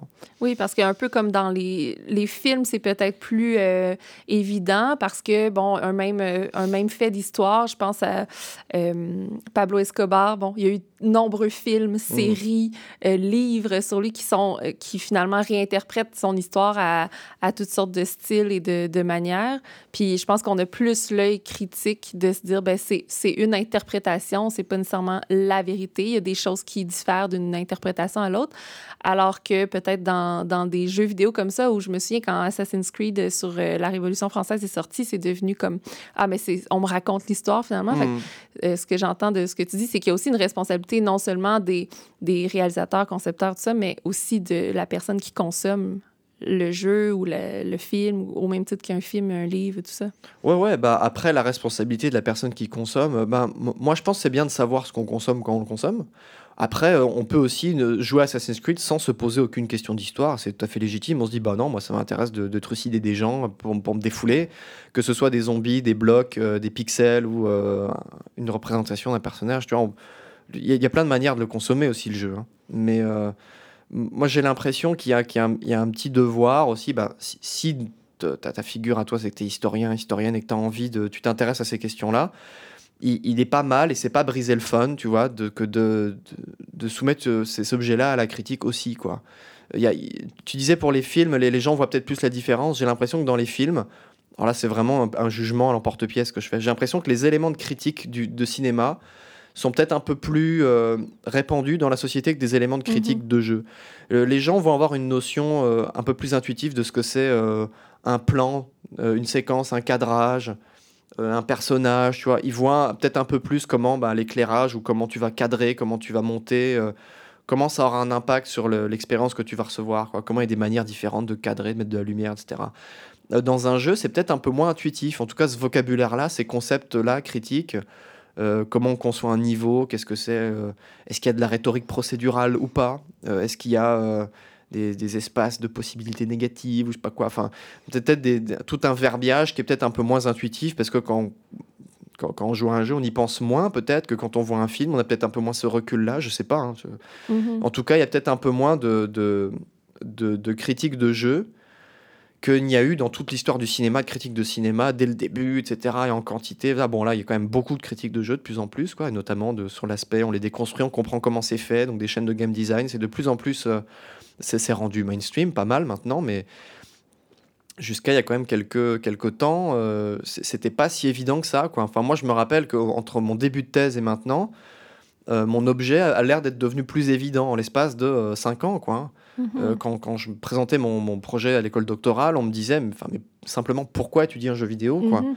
Pourquoi faudrait étudier ça quoi? Puis j'avais beau faire des ponts en disant que bah, c'est aussi une forme d'expression, c'est aussi... Euh, il y a des acteurs, il y a des, des, des, des, producteurs, des enjeux de production, de représentation dedans, comme dans le cinéma, la littérature. On me disait, ouais, mais c'est un jeu, quoi c'est un jeu, c'est un jeu vidéo. Est-ce que c'est pas d'abord et avant tout un bien de consommation euh, Puis je leur dirais, mais pourquoi ne pourrait-on pas étudier les biens de consommation? C'est intéressant aussi. C'est certains produits, mais c'est une œuvre aussi. Enfin, mhm. les deux sont pas incompatibles, quoi. Et il y a, y a, plein d'allants de soi qu'il a fallu euh, déconstruire comme ça pour dire, bah c'est un, un, objet légitime. Et même en tant que mhm. joueur, ça m'intéressait, tu vois. C'est pas juste, je vais embêter les joueurs. Je suis un joueur aussi ça m'intéresse des fois, bah pas toujours, mais ça m'intéresse des fois aussi d'aller voir ce qu'il y a derrière. Ça me brise pas le, le fun, quoi. Mhm. Puis surtout, euh, par, par rapport aux critiques que tu as pu recevoir ou aux questionnements, euh, le jeu vidéo, euh, tu dis depuis le début de ta thèse, depuis les cinq dernières années, il y a comme eu un, un engouement un peu plus, mais ça fait longtemps aussi que au-delà de comment est-ce qu'on conceptualise, au-delà de l'aspect plus créatif des jeux vidéo. Il y a toute la place que ça prend chez les jeunes. C'est un enjeu qu'on parle beaucoup. Donc, j'ai l'impression que de s'intéresser aux jeux vidéo de, sous toutes sortes d'angles, euh, c'est de plus en plus euh, prioriser, on veut, euh, on veut comprendre un peu qu'est-ce que les jeunes consomment, les très jeunes, euh, mm. d'âge primaire, secondaire. Donc, j'ai l'impression que euh, ça va de plus en plus de soi. Il y, a, une, il y, a, une, pertinence sociale, il y a un enjeu social autour de, de la consommation des jeux vidéo qui est là. Mais ça m'amène à... Parce que tantôt, tu, tu disais que tu as dans ton parcours doctoral, de manière générale, tu n'as pas tant rencontré d'embûches, tout ça. Là, tu nommes une, des critiques que tu as pu avoir ou des, des, questionnements quand même sur mm. euh, quand on se fait demander, mais pourquoi étudier ça? Ça reste. Euh, c'est un questionnement que nous-mêmes, souvent, on se pose. Pourquoi j'étudie ça? Puis qui peut revenir. Euh, toi, tu sembles pas avoir eu trop de questionnements. Est-ce que tu as ah, eu. Quand, ah, ben, Quelles ont été tes grandes embûches, justement, ou tes, tes, tes grands défis? Euh, s'il y en a eu là, au cours de ton parcours. Mais, le, fait que je puisse euh, donner avec autant bah, d'aisance, ouais. Euh, avec, un, enfin, avec cette facilité-là, la réponse de la pertinence, de l'utilité sociale, machin, de ce que je fais, c'est parce que je me la suis posé souvent la question. Puis j'ai eu des passages à vide quand même. Hein. Il y a eu des moments où, tu sais, quand tu vois tes collègues bosser sur euh, qui, genre, qui, fabriquent des machines à IRM ou qui fabriquent des trucs qui ont trouvé un moyen de faire une bactérie qui mange le plastique ou je sais pas quoi genre des trucs qui sont vraiment d'une utilité immédiate et pragmatique et urgente. Quand toi tu dis bah moi j'étudie les jeux vidéo bon bah tu sais faut, au bout d'un moment faut tu sais bah, je fais pas de la médecine je fais pas de la physique je fais pas des trucs genre d'une utilité euh, mais en même temps tu tu vas te chercher des arguments quand même, et puis tu arrives à défendre que, bah oui, étudier les formes médiatiques, ça a aussi un intérêt, leur impact social, comment elles sont construites. Donc, euh, oui, j'ai eu des gros passages à vide comme ça, en milieu de thèse. Enfin, il y, a un moment aussi, bah voilà, j'ai vécu une rupture en milieu de thèse. Je comptais rentrer en France, mais finalement, bah, j'avais plus personne pour qui rentrer. Euh, j'avais plus euh, beaucoup d'amis en France, puis de plus en plus ici, puis des possibilités ici. Puis pendant un moment, genre, à la charnière de la deuxième, troisième année où j'allais être là, première, deuxième année que j'allais être là, je prévoyais pas rester, je suis resté ici, je me dis bon bah est-ce que ça a encore du sens ce que je fais? Pourquoi est-ce que je fais ça? Enfin, c'était vraiment des questions que je me suis euh, que je me suis posé beaucoup quoi, hein. sur, le fait même que de savoir que je faisais de l'histoire. Le truc qui m'avait angoissé, j'ai des angoisses, tu vois. est-ce que l'histoire est une science? Pendant un moment, ça m'a dit, mais c'est de la science ou pas? Bon, non, c'est de l'histoire, c'est des sciences humaines, c'est des sciences molles. Tu vois, mais c'est une science ou pas? Mais pourquoi ça m'importe de savoir que c'est une science ou pas quoi? Puis est-ce que c'en est une ou pas? Puis j'ai vraiment, je me suis posé la question. En fait, les meilleures réponses que j'ai trouvées, c'est quand je me suis posé ce genre d'angoisse-là. Euh, mais pourquoi, pourquoi les jeux vidéo, c'est important Mais est-ce qu'on s'en fout pas un peu quelque part? Dire, mais non, ils font pas de l'histoire, tu on s'en fiche, c'est un produit de consommation, ils, ils, mettent ce vernis historique dessus, mais c'est qu'un vernis, perds pas ton temps à faire ça, tu vois?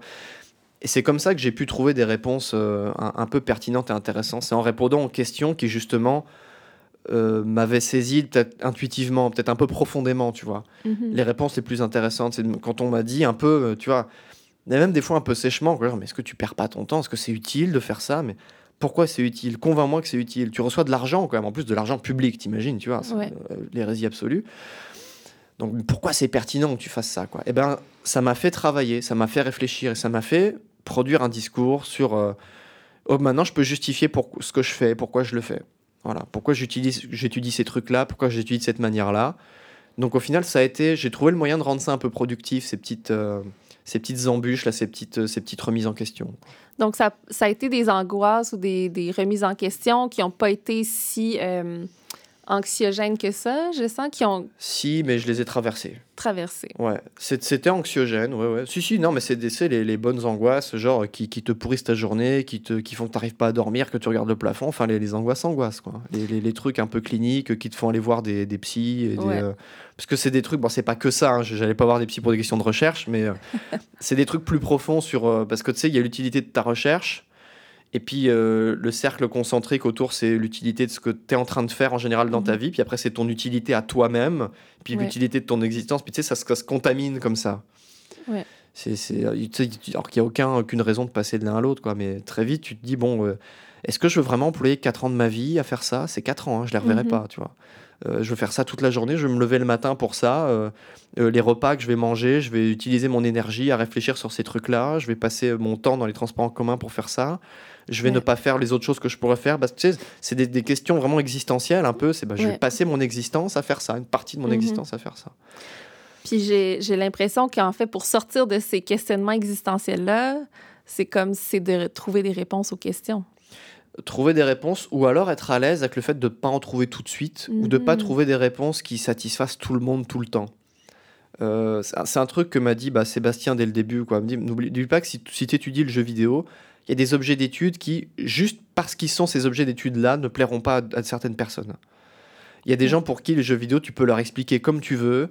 Ils n'ont jamais tenu une manette de leur vie, ils le feront sans doute jamais. Il y a des gens pour qui c'est, ça a toujours été, ça restera un objet illégitime. Point. Mm Dis, bah, ces gens-là, écoute, à la limite, essaie de les convaincre une fois, deux fois, puis la troisième, bah, emploie ton énergie à autre chose. Mais ça, c'est vrai de, euh, pour de, de, disciplines entières, si tu veux. Il y a des gens pour qui euh, la philosophie, c'est juste pas intéressant, point. Mhm. Et tu peux leur pointer vers des philosophes, des départements de philosophie, des applications concrètes. J'ai vu un travail qui est passé il y a pas longtemps là, sur euh, une étude philosophique sur euh, le, traitement philosophique de, du réchauffement climatique et de, des questions d'éco-anxiété, d'angoisse climatique, comment répondre. Il y a plein de choses très appliquées, très concrètes. Il y a des gens, tu pourras pas les convaincre. Mhm. Et il y a des angoisses, tu pourras pas répondre. La question, est-ce que l'histoire est une science? Selon comment tu vas définir histoire et science, tu pourras y répondre ou tu pourras pas y répondre d'une manière qui va peut-être pas totalement te satisfaire. Mais le but, c'est pas dans le jeu de la, de la, recherche, c'est pas d'avoir des réponses définitives, quoi. Mhm. C'est pas ça. Fais le deuil de ça. C'était toute une série de deuils, moi, que j'ai fait, que, je suis très content d'être passé.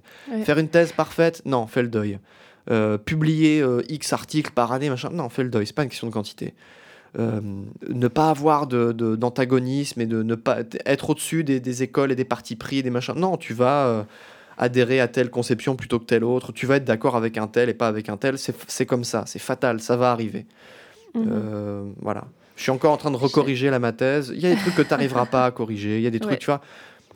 C'est beaucoup de résilience, j'ai l'impression, dans, dans toutes ces, ces, périodes anxiogènes ou euh, d'angoisse ou de questionnement, d'être capable de laisser aller. Puis finalement, euh, ce que j'entends, c'est de trouver un sens qui te correspond à toi, un sens très personnel qui ne sera pas nécessairement universel, que, que, que tu peux... Euh, oui, c'est ça, qui, qui, va être très, très intime finalement. Oui, oui. Puis euh, ce que je sens aussi, c'est que, bon, je, reviens avec le fait que tu as commencé en disant, ben j'ai, eu quatre dernières années de parcours doctoral qui, se, somme toute, s'est quand même bien déroulé, qui n'a pas été avec qui sait pas euh, où j'ai pas rencontré tant d'embûches que ça, tant de grandes angoisses. Là, ce que je comprends en fait, c'est que tu les as eues, ces angoisses-là, ces questionnements-là, mais que tu as réussi justement à, faire des deuils ou à, passer à travers, puis euh, que tu en parles aujourd'hui, c'est comme si tu as déjà un, bon pas de recul avec euh, tout ton parcours, puis que tu comme t'en es sorti sage finalement. Je sens une, certaine sagesse. Ouais, mais c'est je, je suis anxieux depuis beaucoup plus longtemps que je suis thésard. Donc, euh, si tu veux, les, angoisses que j'ai connues, ou les, anxiétés, ou les insécurités que j'ai connues en thèse, elles étaient pas, euh, elles étaient peut-être pas du même degré, mais elles étaient de la même nature que ce que j'avais connu avant, quoi. Euh, si tu veux, c'était donc je, je, je, connaissais déjà des, des, notions de résilience, de machin, de, de, rumination. Je suis beaucoup dans la rumination, beaucoup, beaucoup, beaucoup. Donc si tu veux, j'ai appris à savoir comment canaliser ces trucs-là, ou les faire taire, ou surfer dessus. Enfin, j'étais pas totalement en terre inconnue, quoi. Mais le, peut-être un des trucs les plus importants que j'ai appris, je sais plus qui m'a dit ça, si c'était Jean-Pierre ou Sébastien ou quelqu'un d'autre, enfin l'un de mes directeurs ou quelqu'un d'autre, euh, qui m'a parce que moi je prenais ça très au sérieux, tu vois. C'est normal, tu sais, quand on, on fait un travail de recherche, quand on mhm. dire, on peut pas faire plus, tu prends ça au sérieux, c'est normal, pas prendre ça par-dessus la jambe. Mais il y, y, a un degré de sérieux où, à partir duquel c'est contre-productif. Tu vois, faut pas ça, prendre ça trop au sérieux, quoi. Euh, je crois que ce qu'il m'avait dit, il me semble que c'était Jean-Pierre qui m'avait dit, genre, faire une thèse, c'est pas grave. Mhm. J'ai dû le dire 50 fois, c'est un podcast, mais euh, tu sais, c'est pas grave. C'est exigeant, ouais, c'est long, c'est rigoureux, même, même des fois c'est difficile, mais c'est pas grave, quoi. C'est pas genre, oh, tu fais une thèse, tu vois, mhm. faut, faut, te mettre en apnée. Euh, j'avais quelqu'un, hein, je me rappelle plus quel prof c'était, encore heureux, parce que je, en désaccord total avec lui, en première année d'histoire. Euh, il m'avait dit, maintenant que vous avez fait des études, maintenant il faut que vous soyez en apnée, tu vois, pour vous coupiez de la société. Il faut, ah, faut plus consommer, il faut plus lire d'autres livres que ça, il faut faire que ça, tu vois. Faut... Non, au contraire, il faut rester ouvert à la mhm. société, au monde, aux actualités, euh, euh, lire des BD, aller au cinéma. Enfin, tu vois, il faut vivre encore, rencontrer des gens. il faut ne rien faire aussi des fois. Enfin, mhm. et c'est ça qui est important, tu vois. C'est pas grave. Il faut prendre ça bah, avec sérieux, avec relativement de sérieux, faut pas faire n'importe quoi, parce que c'est normal. En plus, tu es payé pour faire ça, il y a des gens qui attendent derrière des trucs. C'est pas le Club Med non plus. mais c'est pas grave, c'est pas un truc, euh, tu vois. Ouais, c'est pas un corset. Je suis euh. tout à fait d'accord. Je pense que c'est quelque chose qu'on devrait euh, davantage véhiculer et, et aborder. C'est vrai que c'est apprendre, oui, avec sérieux, mais avec légèreté aussi. C'est pas la fin du monde. On n'est pas en train de révolutionner la Terre. Et, et ce qu'on est en train de faire, ce n'est pas l'aboutissement de notre vie. Ce n'est pas, euh, ce, n'est pas part entière de notre vie. Ce n'est pas nous. Il y, a, la thèse, le projet de thèse, le doctorat, qui est une partie, et il y a nous qui est... Et même si tu révolutionnes la Terre, tu vois, même si c'est une question de vie ou de mort, littéralement, c'est... Bah, il y, a un certain calme, une certaine composition à garder. Quoi. J'avais vu sur YouTube, parce que oui, je vais sur YouTube des fois, je procrastine, une vidéo d'un gars, c'est un chirurgien cardiaque. Donc il a littéralement la vie et la mort de personnes entre ses mains. Il fait des opérations à cœur ouvert pendant 4-5 heures. Le gars, il arrive au boulot, il est, il est peinard, il est tranquille, mhm. il est à Bon, il est pas... Euh, tu vois, il n'a pas bu avant, rien, mais il est peinard, il a fait ça plein de fois, il, va, il parle avec ses collègues, ça, il a le sourire, tu vois. C'est pas grave, il est pas, oh, tu vois, maintenant, j'ai une tête d'enterrement, c'est un truc grave et important qui va se produire. Non, c'est des opérations, oui, c'est faut être euh, sérieux, faut être euh, bien possession de ses moyens, mais tu sais, j'ai des connaissances, j'ai machin, tout va bien, quoi. Il fait un truc hyper important qui est une question de vie ou de mort, mm-hmm. mais tu pourrais dire les gens qui euh, entretiennent les centrales nucléaires ou qui sont en charge de trucs super importants, tu vois c'est pas obligé d'être crispé, quoi. Ou d'être grave, ou d'être. Euh, tu vois, au, contraire, ce qui fait qu'au bout d'un moment, ça marche bien, c'est que t'es pas crispé, quoi. Moi, j'ai fait des grands progrès en guitare, euh, juste en regardant à quoi ça ressemble quelqu'un qui sait jouer. Bah, quelqu'un qui sait jouer, il est, euh, il est détendu, tu vois, il est pas, il est pas crispé. Donc, si je me mets dans la tête de quelqu'un qui sait jouer, je vais faire celui qui est détendu. Et pareil pour l'expression écrite quand tu écris en thèse. À quoi ça ressemble dans ma tête quelqu'un qui est pas crispé, quelqu'un qui est détendu, quelqu'un pour qui c'est pas grave tout ça qui est rigoureux sans que ce soit grave. Bah, ça ressemblerait à ça. Puis je me mets à écrire comme cette personne hypothétique qui écrit euh, de manière pas grave. Et bah, ça marche mieux, quoi. Le, le flow va mieux tout seul et c'est plus clair et c'est plus lisible et c'est plus aéré, tu vois. J'ai l'impression que pour arriver à, cette, euh, à, cet état détendu, ça prend un certain détachement, finalement. C'est de réaliser, de, de, se détacher que notre identité n'est pas ce qu'on écrit ou ce qu'on fait ou euh, quand on opère à cœur ouvert. Il y a comme euh, mm. cette capacité de se détacher, que de, que parfois j'ai l'impression qu'on a tendance à tellement s'approprier ce travail que ce qu'on est, en train de pondre, c'est notre être, c'est notre identité, alors que, que non, il y a un, détachement à avoir. Oui, il y a un recul, mais c'est ça qui est compliqué, quoi. C'est que c'est la non-contraction d'un muscle, c'est pas un muscle. Tu vois, tu peux pas faire l'effort de ne pas faire d'effort, hein. ou l'effort de se mhm. détacher. Tu vois, enfin, c'est un peu, ça a l'air contradictoire, quoi. Euh, quand on parlait de pleine conscience avec euh, euh, Pierre la dernière fois, c'était ça. C'est comment tu fais l'effort de ne pas faire d'effort. Euh, comment tu fais l'effort de te mhm. détendre euh, C'est compliqué. C'est comme essayer de dormir. Tu dis, je vais dormir, je vais dormir, je vais dormir, je vais dormir. Bah non, tu dors pas quand c'est comme ça. C'est quand tu arrêtes d'essayer de dormir que tu arrives à dormir. Mhm. C'est pareil, le lâcher prise. Faire l'effort de lâcher prise, c'est à l'air d'une contradiction dans les termes. quoi. C'est très compliqué à saisir euh, intellectuellement. Puis ben, de, par des formations professionnelles, le, la première façon que tu as d'aborder ces questions-là, c'est que tu les abordes intellectuellement. quoi et tu dis je comprends pas méditation. Non je comprends pas. Euh, psychologie euh, du calme. Non je comprends pas tu vois moi. J'ai pris la tête de ma psy au début parce que la première fois je voulais qu'on m'explique tout. Je dis mais qu'est-ce que tu veux dire par là? Qu'est-ce que ça veut dire mhm. ça? Et machin. Puis et elle a beau m'expliquer j'étais dans une espèce de systématique de, de rumination et de non mais je comprends pas vous m'expliquez tu vois scientifique tu vois. Et au bout d'un moment le lâcher prise c'est pas un truc qui ça s'explique jusqu'à un certain point et au bout d'un moment c'est une pratique quoi. Ouais faut que tu ailles courir, faut que tu ailles marcher, faut que tu ailles te mhm. poser et que tu essayes de méditer, faut que, faut que tu souffles, faut que tu ailles dormir. Ça, ça, ça, s'expérimente et ça se vit, quoi. Et euh, tu dis que tu es quelqu'un de justement assez anxieux euh, pour des personnes, puis depuis euh, avant, avant le début de ta thèse. ouais, longtemps. là, justement, je vois le, temps qui avance, puis j'aimerais parler du fait que ben, je pense que ça a été un défi pour toi et beaucoup d'apprentissage pour justement être capable d'entrer dans le lâcher-prise euh, pendant le parcours doctoral qui peut amener un lot de questionnements et d'angoisse de, importante, je pense, pour tout le monde. Euh, la fin d'un doctorat aussi, pour moi, on dirait que ça représente un certain vide. C'est un grand cycle. Comme je disais au début, euh, chaque, cycle, chaque fin de cycle amène l'inconnu. On le dit, le connu, c'est de poursuivre les études. L'inconnu, le, le marché du travail, ce qu'on le début d'un nouveau cycle, c'est l'inconnu. Mm. Euh, ça doit amener un lot d'angoisse, d'anxiété. Comment est-ce que tu vis cette, euh, cette nouvelle lancée? Ben, je ne sais pas si je suis déjà dans, ce, dans cette euh, truc-là. Parce que je me suis dit, comment ça va se passer quand je vais finir les études que j'ai commencées? Alors moi, je, me, je vois ça en plus dans le temps long, tu vois. Comment ça, va, comment ça va se passer dans ma tête quand j'aurai fini les études que j'ai commencées il y a 10 ans? Parce que pour moi, dans ma tête, mm-hmm. j'ai les études d'histoire, j'ai commencé il y a 10 ans. Et même si j'ai pris une pause entre ma maîtrise et mon doc, je me dis, bah ah, ça fait 10 ans que je fais ça, et là, oh, c'est la fin d'une période de 10 ans, je vais, je vais tomber à la renverse, tu vois. Je pense pas que je suis encore là-dedans parce que là, j'ai encore, on attend encore quelque chose de moi. Là, on attend que je dépose, fasse mon dépôt final. Tu vois, je suis encore en train de corriger mes, mes, mon manuscrit. Tu vois, j'ai pas encore fini, fini. Mm-hmm. Mais quand j'aurai mon attestation de fin d'études, qu'on me dira, ok, maintenant, tu as fini ton, tes études complètement. Voilà ton truc. En attendant le diplôme, tu as ton attestation. Tu as fini. Tu as le papier qui dit tu as fini. Je sais pas comment je serai à ce moment-là. Euh, là, j'ai la grande chance d'avoir autre chose sur lequel concentrer mon esprit. Je donne des cours à la rentrée. D'accord. Euh, des charges de cours euh, à l'université? Oui, oui, oui. J'ai une charge de cours. J'ai deux charges de cours normalement à l'université.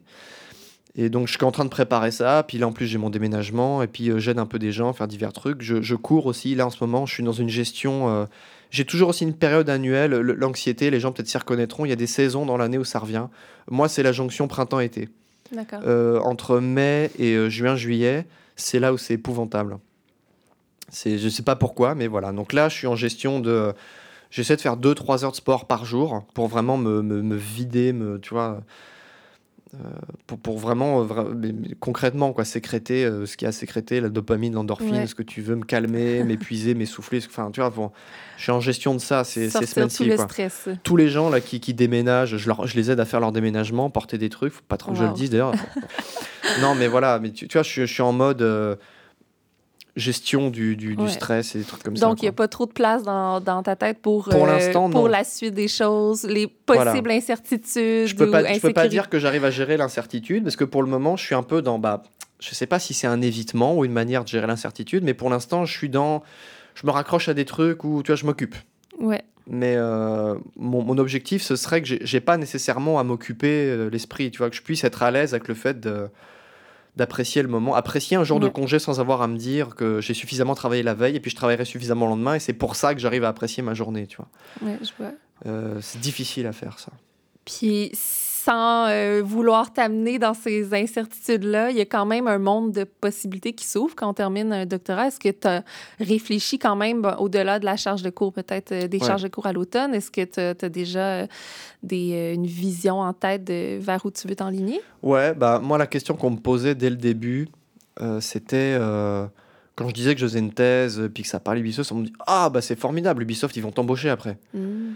Euh, je leur dis non, non, enfin, personne me connaît là-bas, euh, je, suis allé, enfin, je pense pas. Euh, peut-être qu'ils doivent savoir qui je suis, mais tu sais, enfin, ils, ils embauchent pas les gens à la sortie du doctorat en histoire pour faire de la recherche en histoire. Je pense pas. je connais un exemple en fait. Le, la, personne qui, m'a, qui j'étais en lien chez Ubisoft, qui était historien embauché chez Ubisoft, mais c'est un exemple. Mhm. je, je sais pas, hein, ça, ça, ne se fait pas aussi facilement que ça. Euh, je sais que, en tout cas, euh, côté français, je sais pas comment c'est ici, mais côté français, il y a un très, très, très, très, très fort incitatif à, aller travailler dans le privé. D'accord. Et à faire euh, une start-up, à être consultant, à être X, Y ou Z on pourrait discuter de ça. Moi, je ne suis pas convaincu que la première vocation des docteurs, c'est de bosser dans le privé. Je pense que enseigner et enseigner euh, à l'université et dans, le public, c'est très bien aussi. Alors évidemment, le public est dans l'état dans lequel il est, point de suspension. Mais euh, ça va nous amener vers d'autres discussions. Mais après, voilà, moi, si je pouvais choisir dans mes possibilités, c'est continuer encore un peu dans l'enseignement supérieur et euh, dans le public ou le semi-public, en tout cas, enfin mhm. voilà, tu vois, dans, l'université. Mais euh, oui, j'ai considéré après, moi, du moment que c'est un boulot euh, qui me prend pas 70 heures par semaine, qui me laisse suffisamment le temps pour faire les trucs que moi j'ai envie de faire à côté, bah, y compris peut-être continuer de la recherche, j'ai encore envie de faire des articles, des écritures, etc.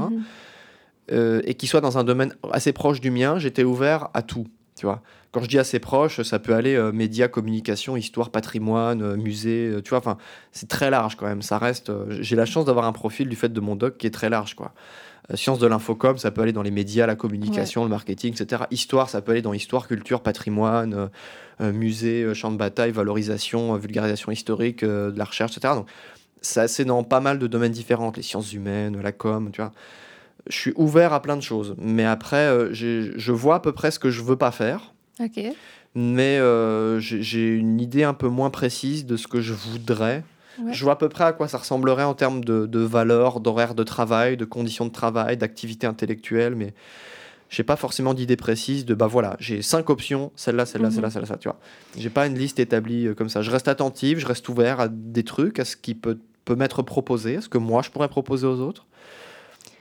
Et euh, rapidement, je ne t'ai pas posé la question, mais ce qui me venait, c'est est-ce que ça, cette, euh, bon, euh, tu as l'air d'être plus axé sur les, conditions, le contexte de travail, mais que ça pourrait, ça pourrait être toutes sortes de milieux ou de, de même de, sujets presque, de, pour un futur emploi, mais quand tu as commencé ton doctorat, est-ce que c'était une vision aussi floue ou si tu avais une vision claire? Est-ce que tu savais que euh, vers où tu t'en C'était quoi l'objectif de faire finalement ce doctorat-là? Ouais, c'est un truc qu'on m'a demandé dès le début. C'est OK, quel est ton débouché? Mm-hmm.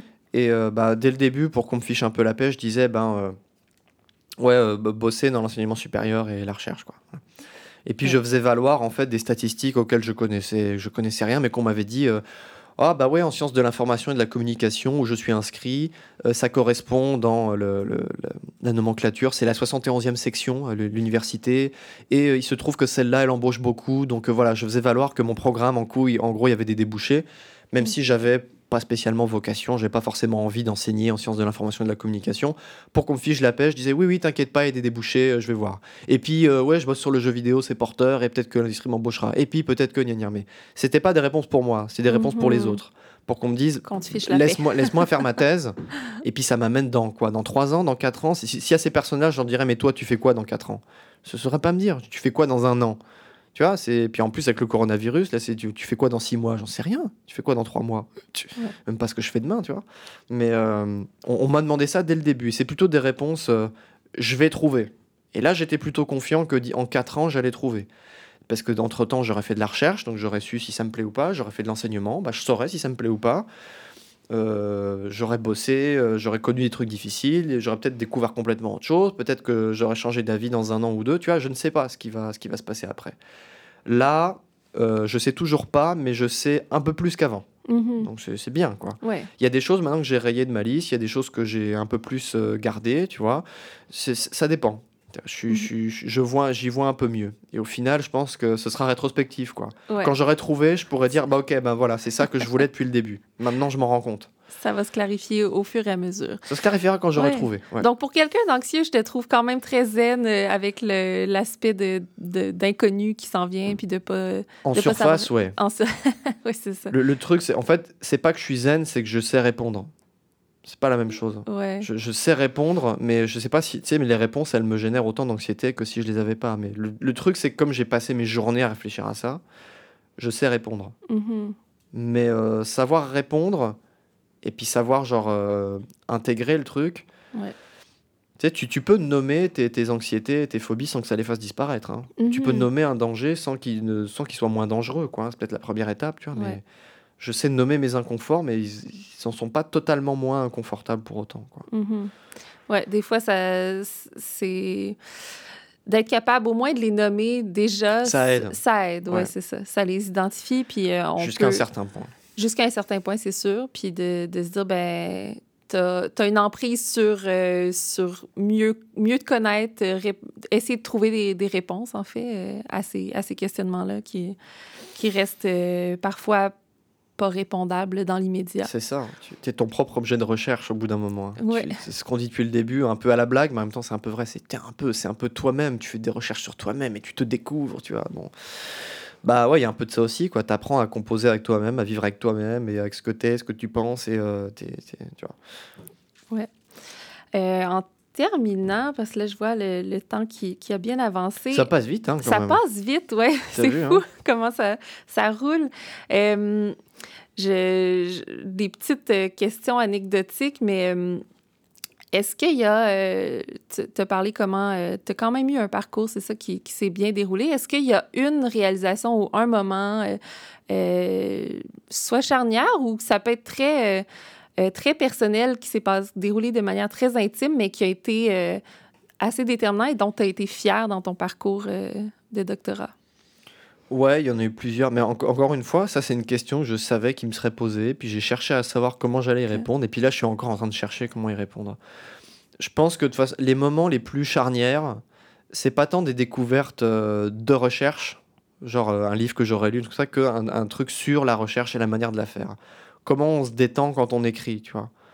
Euh, regarder les gens écrire, mais genre dans la posture. Moi je me rappelle, un des moments qui m'ont vraiment le plus éclairé, c'est quand j'avais rendez-vous avec mon directeur de thèse et qu'il me il me demandait 5 minutes de répit, ok, je te prends, j'arrive dans 5 minutes. Il finissait d'écrire quelque chose, un courriel, un mail, une phrase, etc. Mhm. Je voyais sa- la posture avec laquelle il écrivait. Il était droit, mais les épaules un peu détendues, puis il, il, marmonnait, il, il parlait un petit peu comme ça à haute voix, et puis il tapait ses trucs. Mais c'est juste cette image-là de me dire, ok, ça se passe comme ça quand euh, une personne, genre historien, docteur, agrégé, bidule, en poste, tout ce que tu veux, avec tous tous les grades que toi-même tu peux, devant lesquels tu peux toujours baver. Ok, ça se passe bien en fait, tu vois. Euh, Mhm. m- Même si moi je me figurais que c'était dix fois plus important, il fait pas dix fois plus d'efforts.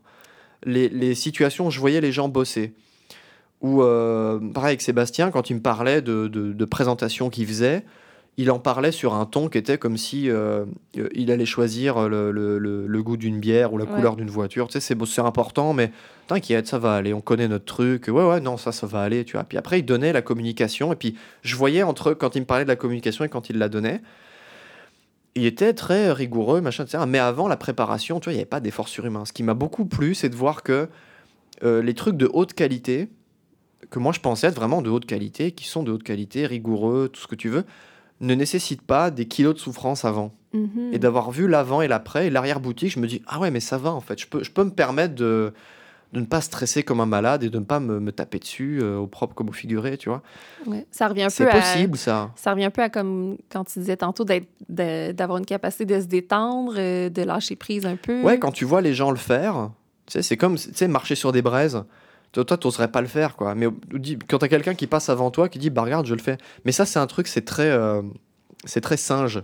Tu sais, quand tu, tu manges le, la baie, t'oses pas manger la, la baie, mais par contre, si tu vois l'autre singe manger Ouais. le truc, tu le vois faire, et Mhm. tu dis, ah, l'autre, il fait ça, et ça a l'air bien, je vais faire pareil. Tu sais, tu imites. Je sais Ouais. pas, bon, de, de ce que je connais après des singes, mais euh, j'ai l'impression que c'est ça. Tu es obligé de voir les autres agir et faire. Et moi, c'est ça qui m'a qui m'a qui Qui m'a t'a- plu, qui m'a illuminé, Qui t'a bien influencé. je pense. Puis est-ce qu'il y a une, euh, une réalisation, quelque chose, un, un bon coup que tu dirais que, que t'as vraiment, euh, dont tu es vraiment fier là, dans ton parcours? Euh, bah, à part la, la thèse, je pense, je, je pense que je suis content de ma thèse. Ouais. Je pense que la thèse, c'est un truc dans lequel je suis content parce que c'est pas juste un exercice où, tu sais, il faut le faire, donc allez, je l'ai fait, maintenant c'est débarrassé. C'est un truc que je suis content d'avoir fait, je suis quand même content du résultat. Et j'en suis d'autant plus content que pendant, pendant longtemps, je me suis dit, j'y arriverai jamais, puis ça va être un machin, bon, euh, je vais le torcher, puis je vais l'oublier. De toute façon, c'est qu'un exercice académique, je sais que j'en serai jamais satisfait, donc allez, je vais le finir. Mhm. Et je suis contente d'en être satisfait finalement. Et je vais peut-être même pouvoir en faire un bouquin. Euh, Ça m'a été, euh, ouais, ça m'a été Proposé. Tu vois, bah, il faudra bien relire le truc et puis changer des, des- des choses dedans. Mais Le rendre un peu moins j'en suis assez content. Ouais, c'est ça, euh, de, moins, moins austère. Ouais. Mais je, je suis content de ça quand même, quoi. Et je suis content de, de communication que j'ai faite, qui au final n'était pas juste un exercice de communication euh, entre collègues, mais qui était un truc un peu de vulgarisation, d'explicitation de ce que je fais, quoi, pour moi-même Mhm. et pour les autres. Et je suis content, par exemple, qu'à ma soutenance de thèse, il y a des gens de l'extérieur qui soient venus, tu vois, du commun des mortels, Ouais. et à qui, euh, et qui aient compris ce que j'ai raconté, et à qui ça a plu ce que j'ai raconté. Tu vois, ça, c'est rien, parce que la pertinence scientifique, c'est une chose. On peut te taper dans le dos sans arrêt en te disant, ouais, c'est très important dans ton champ de recherche, blablabla. Euh, très novateur, mais que des gens disent bah ouais c'est intéressant, puis j'ai appris des trucs, et puis euh, tu vois, Mhm. bah rien que ça, ça fait plaisir quoi. Ouais. C'est- pas lié les deux, mais quand la pertinence sociale rencontre la pertinence scientifique, tu dis bah c'est cool quoi, que je puisse faire plaisir aux amis et puis aux collègues qui en attendent beaucoup euh, de ma recherche. Bah faire plaisir aux deux c'est bien quoi. Tu sais quand tu fais plaisir aux gens c'est bien quoi. Oui, vraiment. Puis voilà, c'est- ouais. ça revient euh, quand on disait tantôt que le, c'est, c'est important de trouver un sens très personnel à ce qu'on fait, une motivation très intrinsèque, mais c'est toujours agréable de voir qu'il y a des.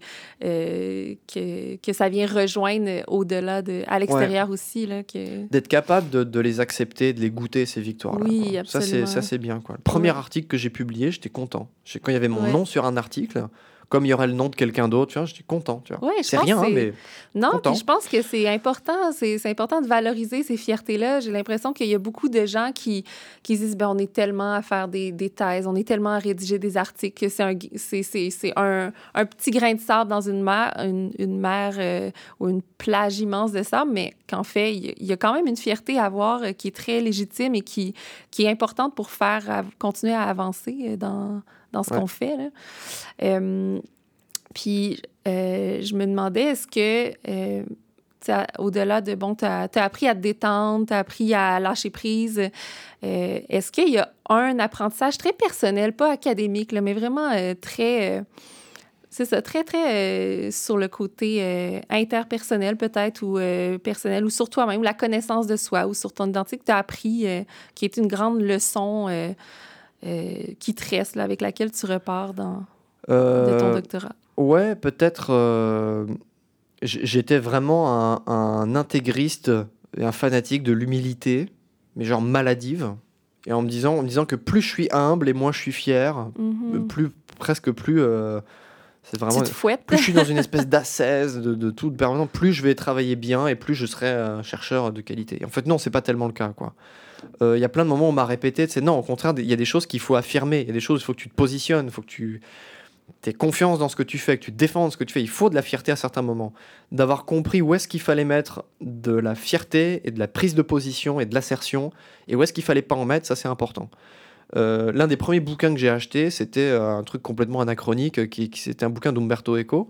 Il a décidément écrit sur tout, ce, ce gars-là. Et c'était euh, comment écrire sa thèse. Il y avait une réédition en 2016, mais à la base, le bouquin date des années, enfin, je sais pas, 60, un truc comme ça, complètement anachronique. Il dit comment faire des fiches euh, cartonnées et tout. Enfin, il y a des, conseils que tu peux pas réutiliser, mais il y en a certains qui sont des assertions générales sur ce que c'est que la thèse. C'est une relation en ton directeur, à la recherche, etc. euh, D'exercice d'initiation. Et il y a un moment où il dit le moment pour l'humilité, en fait, c'est quand tu es dans la recherche, quand tu penses contre toi-même, quand tu es au début, tu vois, quand tu vas te prouver toi-même que tu as tort, etc. Là, tu tournes ta langue cette fois dans ta bouche avant de parler, tu vois. Tu te, tu te contredis, tu fais des erreurs, tu es très prudent. Mhm. Mais au moment où tu as fini cette étape-là, au moment où tu prends la parole, tu vas parler à ta communication, à ton audience, tu vas écrire. Là, maintenant, faut plus être humble. C'est plus le moment d'être humble. Ça, c'était avant, quand tu es dans l'arrière-boutique. Mais une fois que tu parles, bon, ben voilà, j'ai trouvé ça. J'ai trouvé que ceci, et mon avis, c'est ça, et voilà mes preuves. Mais tu dis pas, on pourrait, avec des formules, ça, je faisais tout le temps ça, des phrases. On pourrait considérer, si on machin, que éventuellement, et alors il serait possible de voir que gna gna. Non, ça gonfle tout le monde. Personne n'a envie de lire des circonlocutions comme ça. Enfin, Mhm. T'es humble avant, quand t'es chez toi, quand t'es face à ton ordi, ton bouquin, tu cherches, tu machin. Mais une fois que t'as trouvé, que tu prends la parole, personne n'a envie que tu sois en train de geindre. Tu vois. Maintenant, t'as confiance. Et puis après, éventuellement, tu pourras réviser ce que t'as dit, puis euh, mettre ta confiance en, en panne. T'as ta confiance en toi en panne, puis après, tu vas la rallumer. Mais c'est pas, faut tout le temps être humble en toutes circonstances, euh, partout, parce que c'est pas productif. Quoi. Au bout d'un moment, parce que l'effet, c'est que tu prends jamais la parole, tu diras rien. euh, tu, tu, on comprendra même pas ce que tu veux dire parce que tu seras tout le temps dans une espèce de demi-mesure. euh, Ouais. tu vois, faut oser prendre la parole. Moi, les dernières corrections de thèse que j'ai fait, mon directeur m'avait dit euh, il faut que tu t'affirmes. Maintenant, c'est le moment où tu dis ma thèse, c'est deux points. Tu vois, t'affirmes. Ouais. Voilà ce que je défends. Voilà ce que je dis. Puis si c'est juste, tant mieux. Si c'est pas juste, bah, tu, il sera toujours temps de corriger après. Tu vois, t'es pas, t'es pas dogmatique. Faut être Mhm. affi- affirmatif au bout d'un moment. Ouais. Savoir quand prendre la barre et quand, la lâcher. Quoi. confiance. Ouais. Voilà. C'est euh, c'est vraiment une euh, belle réflexion, un bel apprentissage. Puis je, je, je pensais te demander quel conseil te donnerais-tu au Julien euh, de l'époque qui, qui commençait un doctorat. J'ai l'impression que ça pourrait être un bon conseil que tu lui donnes dès le départ. C'est ça, ouais, Ouais. Pas, pas prendre au- autant au sérieux. Ouais, encore une fois. Surtout les ça. choses sérieuses, faut pas les prendre trop au sérieux. Oui, c'est ça. Je pense que je pense que toute chose euh, euh, aussi grave soit-elle, on dit souvent on peut on peut euh, même dans toute grande adversité, on peut toujours voir un, un point euh, d'humour, de légèreté. Là, c'est pas obligé d'être pris euh, complètement, euh, c'est ça, avec grande gravité. là. Ouais, ouais. Puis, euh, ben, dernière question en terminant, qu'est-ce que tu te souhaites pour la suite? de, de, de continuer dans cette voie-là, quoi, et d'être euh, d'être relativement à l'aise avec ce que je fais, quoi que je fasse, quoi. Si c'est trouver un boulot dans l'université ou pas, continuer à faire de la recherche ou pas, que, que j'en tire quand même de la satisfaction, tu vois. Parce qu'au bout d'un moment, si j'avais à choisir entre euh, euh, mon bien-être, ma santé mentale et les études, euh, oui, bah, je, je, c'est même pas un choix, quoi. Oui, je choisis Mhm. le bien-être et la santé mentale, quoi. Si on me dit, tu peux troquer, euh, on t'efface toute l'anxiété, mais, mais tu rends ton doctorat, je le rends, quoi. Mais, mais dans la seconde, il y a, aucun problème avec ça. Donc, je Ouais. me souhaite d'aller bien, quoi. Quoi que je fasse. Mais ça va aller. Oui. Ça va bien aller, comme dit la sagesse populaire. J'en peux Ben, plus de je- cette expression au Je passage. suis pas hein, mais- inquiète pour toi. Je, je te souhaite la même chose, euh, d'aller bien, c'est sûr. Je te souhaite, Ouais. euh, je pense que... Bah, de un- continuer sur la lancée, de, de- d'aller bien, quoi. Ouais, mais c'est quand on priorise, euh, si tu l'entêtes puis que c'est, c'est- ça devient ta priorité, je pense que ce, ce sera ce qui adviendra pour toi. À suivre. Mais merci pour cette euh, belle euh, discussion, échange. Je suis Mais vraiment merci de m'avoir accueilli. On est très bien accueillis ici. Je Oui, hein. reviendrai. Je suis je bien reviendrai. contente d'en avoir euh, appris un peu plus sur le, le concepteur et l'animateur de, de ce beau podcast. Puis, euh, mais je te souhaite vraiment de très belles choses et opportunités pour la suite. Eh ben, merci bien. Puis merci de m'avoir accueilli et d'avoir préparé. Ce fut avec plaisir. Bonne journée. Salut.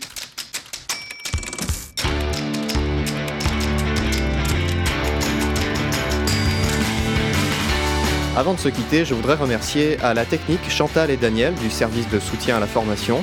Merci également à Sandra Boissé du service des communications et à Jolia Goual pour leur appui et leurs conseils dans la réalisation de ce balado. C'était le PhD, le podcast des humains au doctorat de l'Université de Sherbrooke.